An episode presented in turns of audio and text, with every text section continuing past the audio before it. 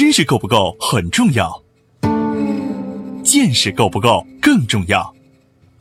在知识爆炸的全球化时代，用见识导航，将知识转化为创造的力量。从中国到日本，从日本到美国，从美国到联合国，两位日本大学教授，三十多年海外经历，三百六十个日本行业观察。王礼华、陈立行对话日本社会各界成功华人创业者，从微观出发，为您解读各行业小题做大的智慧源头。对话日本三百六十行，发现小题做大的非凡智慧。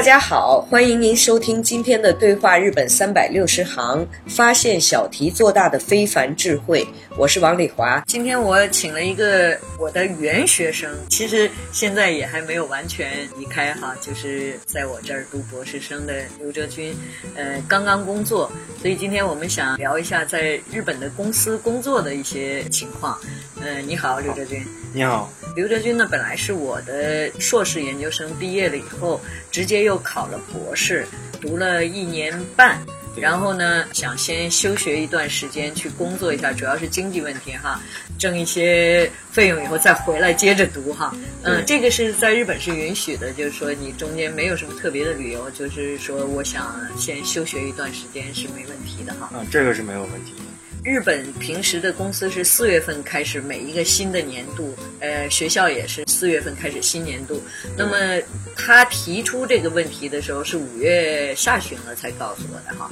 嗯，大致就那个时间。啊，所以我呢马上联系一些，因为我这边还有一些公司的途径，一起做研究，一起做一些呃联手的活动，呃，所以呢有认识一些公司的老板，呃，我就把这个刘哲军介绍给一个老板。啊，我是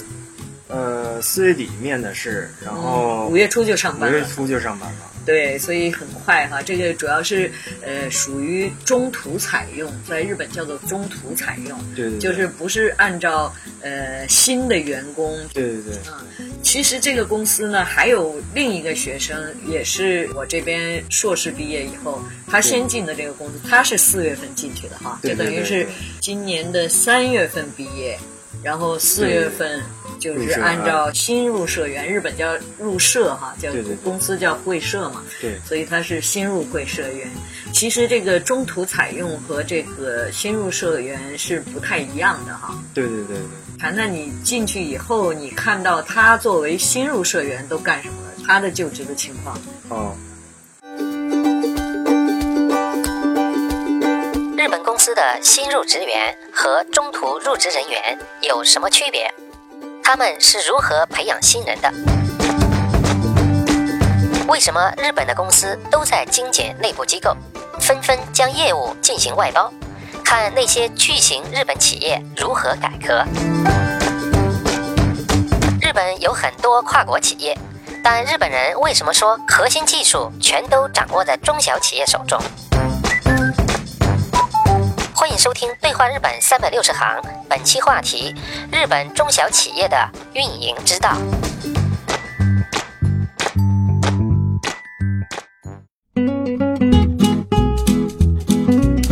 呃，首先，那个新入社员和中途入社，他在这个公司里头会有很大的区别。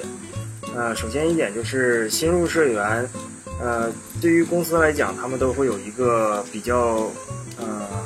长时间的一个培训，嗯，就所以日本就是都是一批一起的，这个是日本特色，就等于是它是一个时期一起招一批人。对，嗯，如果是大手企业的话，它可能是公司内部就请一些这个专业的培训人员，嗯，呃，做这个两到三个月左右的培训。啊，一般是两到三个月哈。像我们这种就是做中小企业，小企业，然后做这个软件方面的，然后我们就有一个这种。软件的一个产业联盟，啊，产业联盟他们专门组织这样一个教室，啊，各个这种中小的这种软件企业会，呃，每年这个四月份把他们新入社员，呃，送过去，集中一起，呃，集中一起，主要就是培训一些，呃软件公司基本的一些礼仪，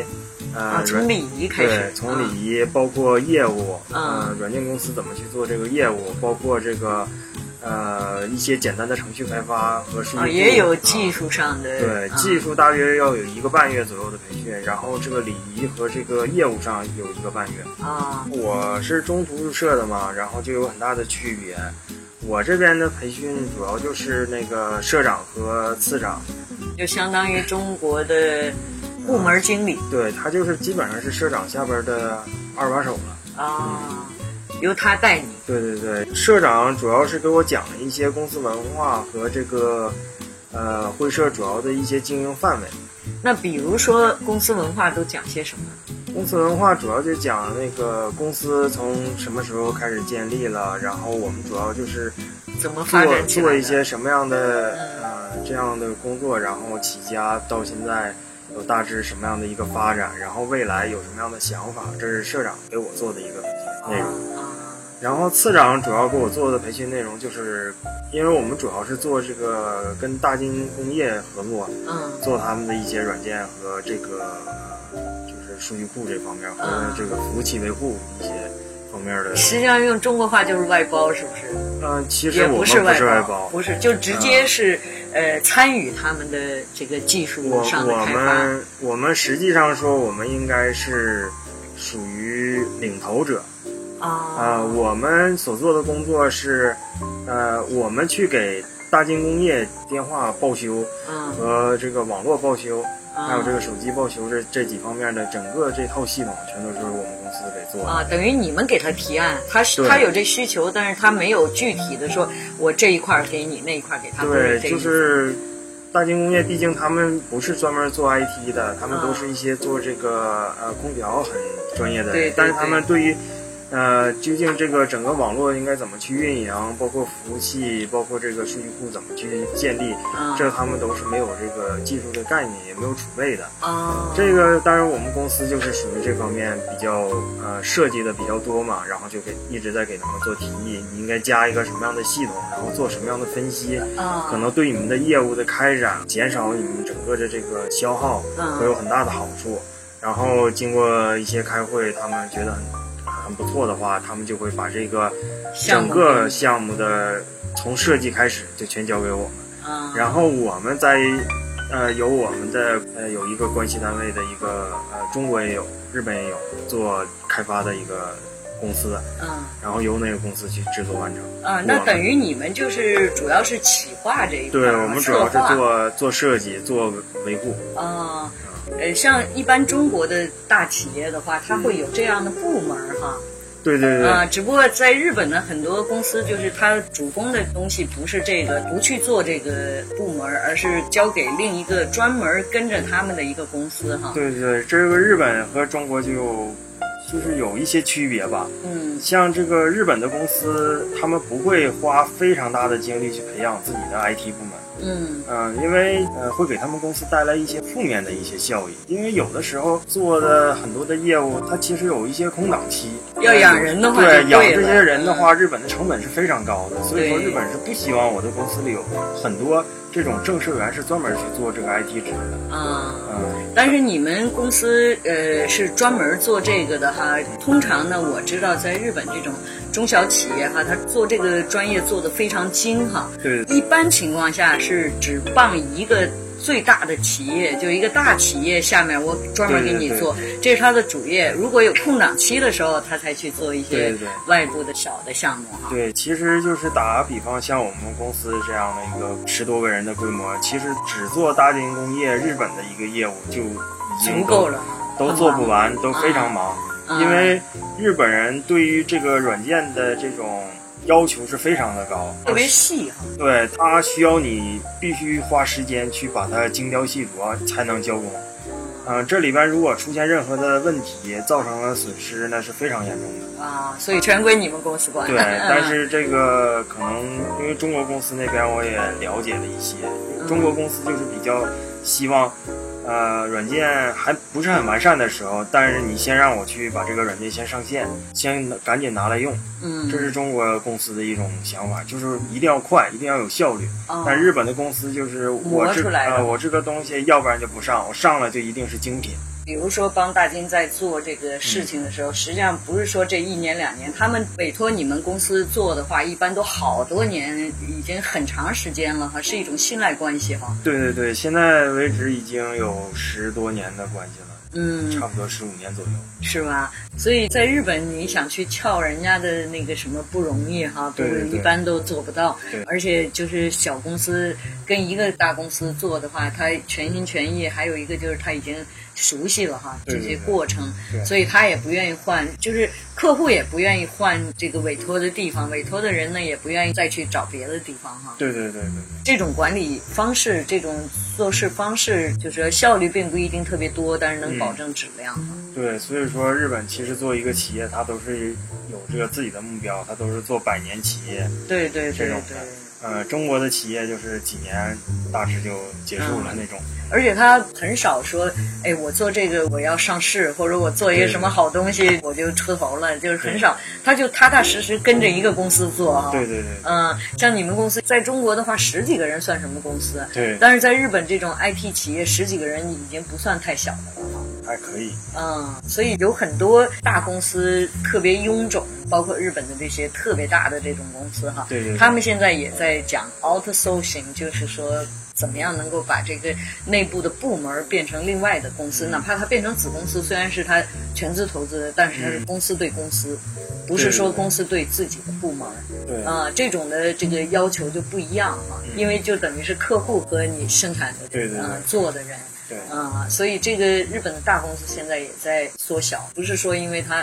没有业务，而是把它的部门给它单独列出来，变成其他的公司，就分成公司。中国是反的哈，现在在合并，对，不断吞并这 些吞并各啊，就是各个部门都全了，这样什么东西都能在公司内部都解决了。在日本现在是正好相反哈。对，就是这也有个很有意思的例子。我有个朋友是在贸易公司里上班的，嗯这个贸易公司发展很快，现在做的也很大。一个公司才三十多个人，结果招了十多个做 IT 的人，说呃我们要自己做一个仓库管理软件。嗯昨天我们一起吃饭的时候，听说是呃上周还大上周啊，就已经那个管理软件上线了。嗯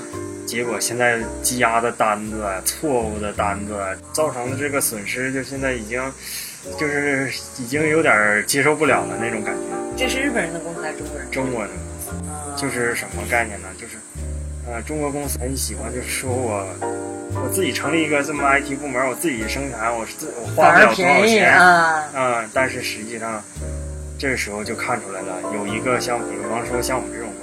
也做这个仓库管理软件，我们做出来这个软件就不会造成任何这种情况。啊，就是说，自己的养的部门去做的这种事情，他是没有一个责任心的。嗯他即使出了问题，也是自己公司内部的问题。但是我们作为一个，就是说一个合作方，一个委托你做对的一个事儿哈乙方来讲，嗯我们如果做的软件出现了这种问题，那是非常非常大的这种责任问题。这对于公司一个声誉来讲都是非常对不好的一件事情。对，所以像日本，你看丰田公司，它是很大，但是丰田公司里面的真正的生产每一种零件儿的这种公司有十万家，就一家丰田公司。它里面的各个部品都是单独的跟其他的小公司去合作，所以日本一直讲技术都在小公司手里。对对对。啊、大公司只是把小公司的这些东西给拢在一块儿，对对对然后最后做一个总体，它有它的费用的优势，有它的营业的优势，有它的各种其他方面的优势。但是它实际上做这种细的东西都是委包给小公司，嗯小公司就也是像你们一样，它不是说你命令我做啥我就做啥。而是我做这东西，我给你提案能够做到多好，嗯而且它，你想就做汽车这种东西，它里面十万家，就说明里面有很多零件，可能多少万哈对零件，多少万种零件。但是这种零件呢，每一个做这个专业的，哪怕做里面的一个螺丝钉的嗯这个企业，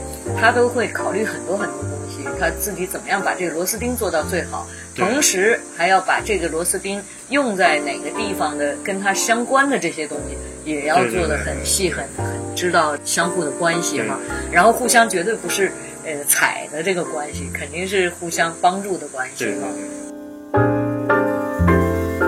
稍事休息，马上回来。对话日本三百六十行，发现小题做大的非凡智慧。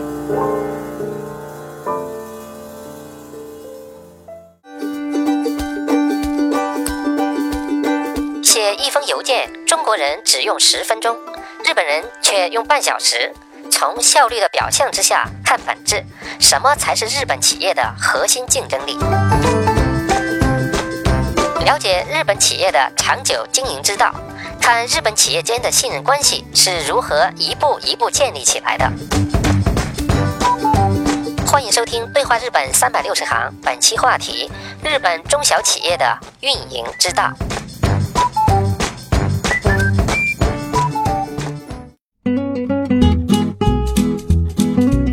还有一个很有意思的一个事情可以分享，我朋友也是新入社的一个会社，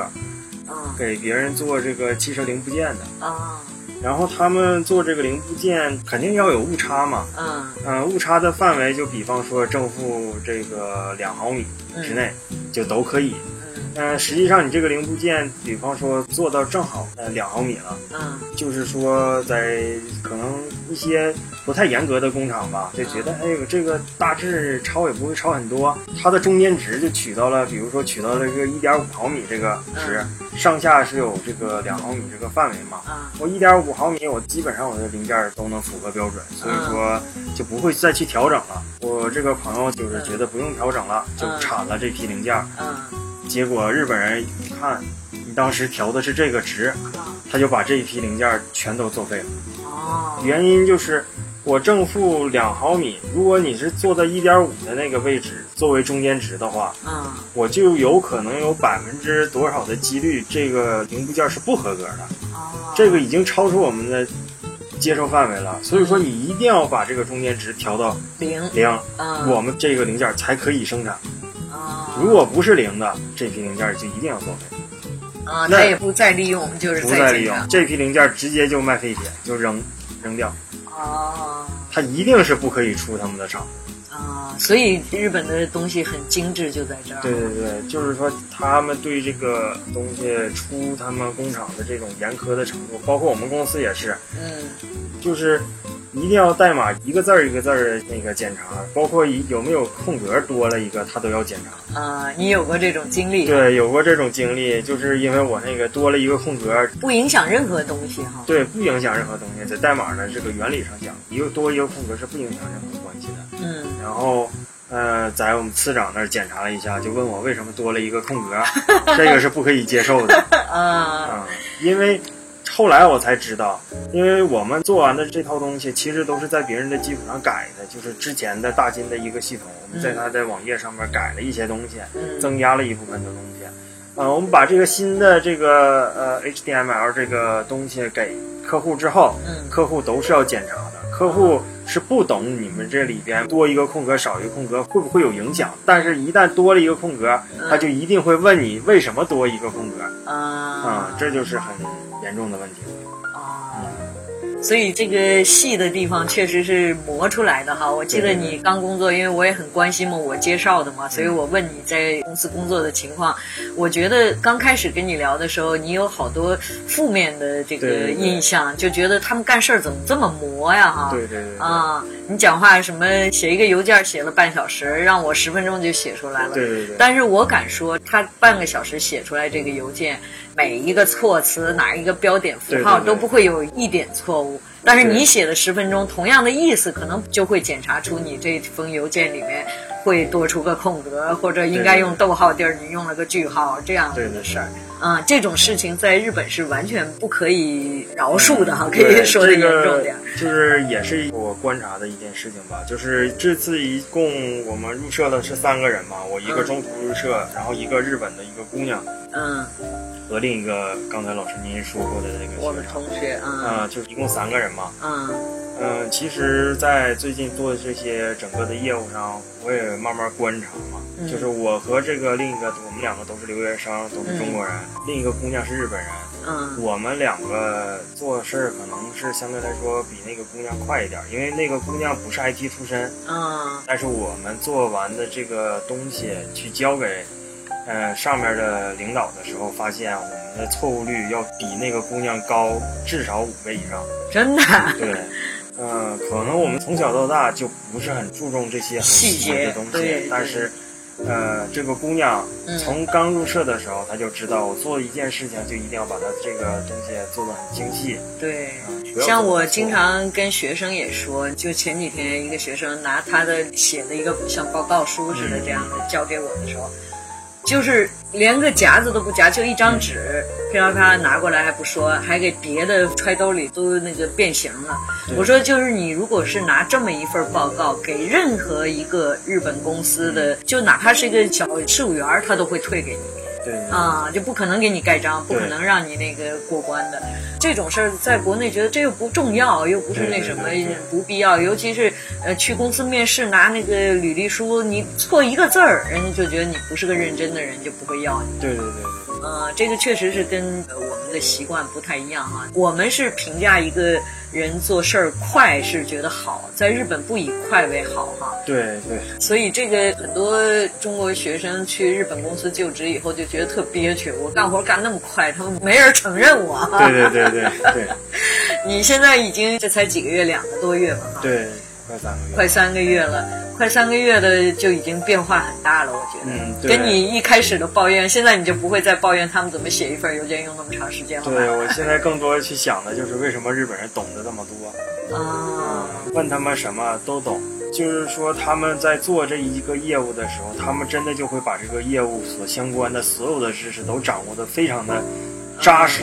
像你说的，你们这个次长多大年纪呢？他其实才比我大几岁，真的啊 他是呃在日本高中毕业就去跟这个啊，高中毕业，所以你看，就是在大学学什么专业，怎么学的，其实不是特别重要。对对对对。啊，日本其实现在我来看，他可能更重视的还是一个人的态度。对对对，那个我原来也有这种感觉，很多留学生来的时候，第一个问我，哎，学你这专业现在特火，是不是特好找工作？这就是把这个专业，就这一辈子就离不开它了。我这几年学的就是这个专业哈，这是一个。还有一个呢，就比如说我这边，我们现在是做游戏嘛哈，嗯实际上你也是游戏出身的，你现在去的工作根本就不是做游戏。但是我们有好多学生来的时候说，我原来是学编影像的，你这有没有影像的事儿？没影像的事儿，我就啥也做不了。他就不会自己去想，我进这个研究室以后，我也要有一个我自己的专业。对，就是包括我的一些朋友，有些事情他们，嗯就是我没有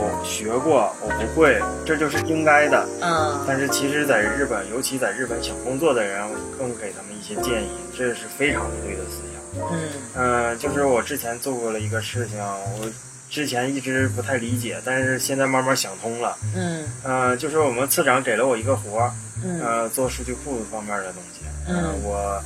大致做了快两天，才把这个最后的整个这个数据库整套代码全写完交给他。嗯呃、其实这个活儿，呃，后来我知道那个次长也做了一份儿，嗯他只用了一个小时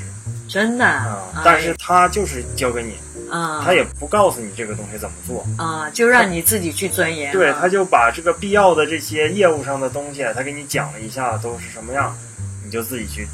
那琢磨去了对，那个时候我是没怎么接触过数据库的，嗯我是从开始怎么去了解这个数据库原理，就只在大学里头学过，这已经呃好多年都没有碰过了。嗯啊，而且那个时候这这东西发展的老快了哈，对对 所以那个时候学的现在也不能用。而且我怎么把我开始写的一个很差的一一个东西，慢慢开始变成了一个公司级别能够去用的这一个过程，嗯，花了两天的时间。但是他不会说你怎么花这么长时间、啊？对他觉得你花两天也行，你花一周也行，这不是他要求的。嗯要求的就是说到最后你把整套的东西你弄弄懂了，嗯，但是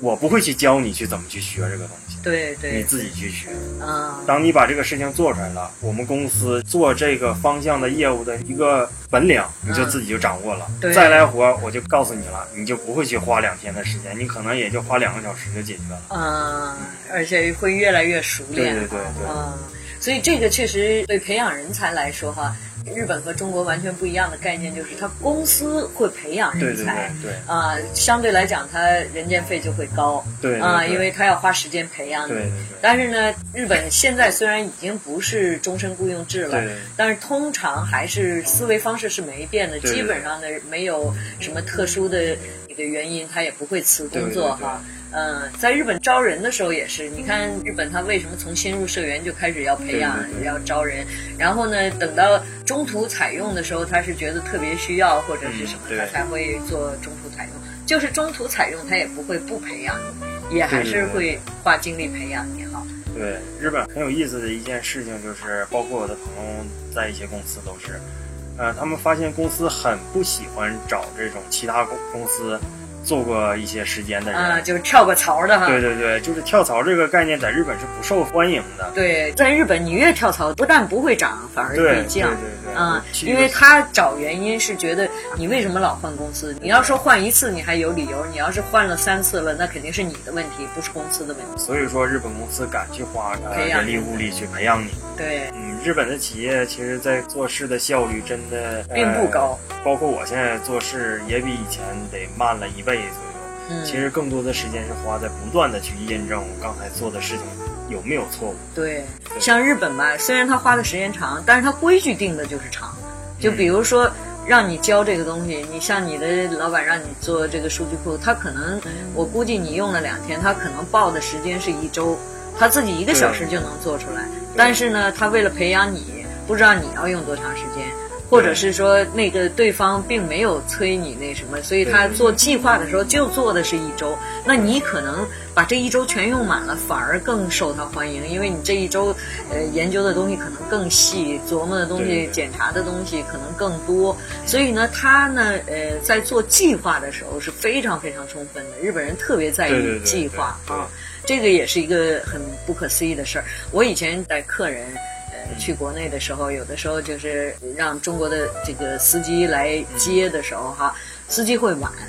会迟到。那么我们这边，比如说客人已经到了，我联系你怎么还没到，他就会跟你说，我出来了，看这车有点堵，那那那个一会儿就到，一会儿就到。他觉得我说的这个时间比较紧的话，你会放心哈。嗯但实际上他家门还没出呢。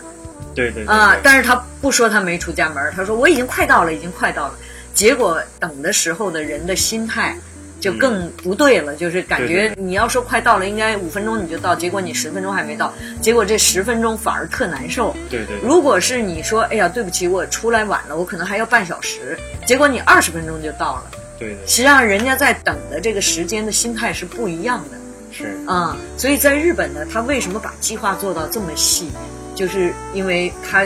把充分考虑到你中间可能会有出现什么问题啊，或者是什么，所以他把这个计划做的时间很长。但是并不是说，哎，你做的快，我计划是这一天交的，结果你提前了交了，他会高兴，他反而不高兴，因为你没按计划做。对对对对嗯，这个应该你在公司能有好多体会哈。对对对对。那你现在写一篇 邮件用多长时间？呃，肯定要比之前花的时间要长，而且，呃，次长也跟我说，就是不要给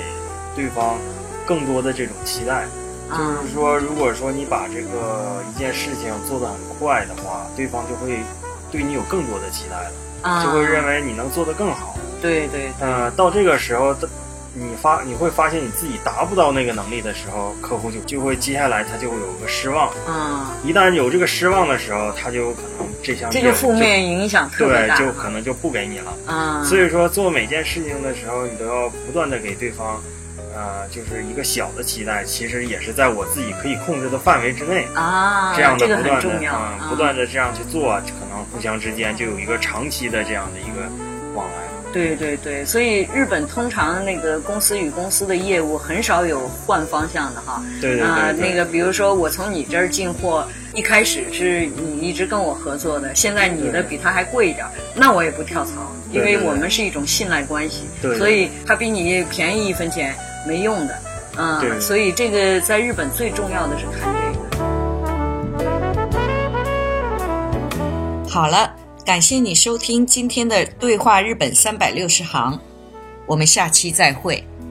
对话三百六十行官方微信公众号已经开通，如果您有想要了解日本的相关话题，可以通过微信公众号给我们留言。微信搜索“对话三百六十行”是阿拉伯数字的三百六十。关注“对话三百六十行”微信公众号，收听我们节目的更多精彩内容。感谢您的支持。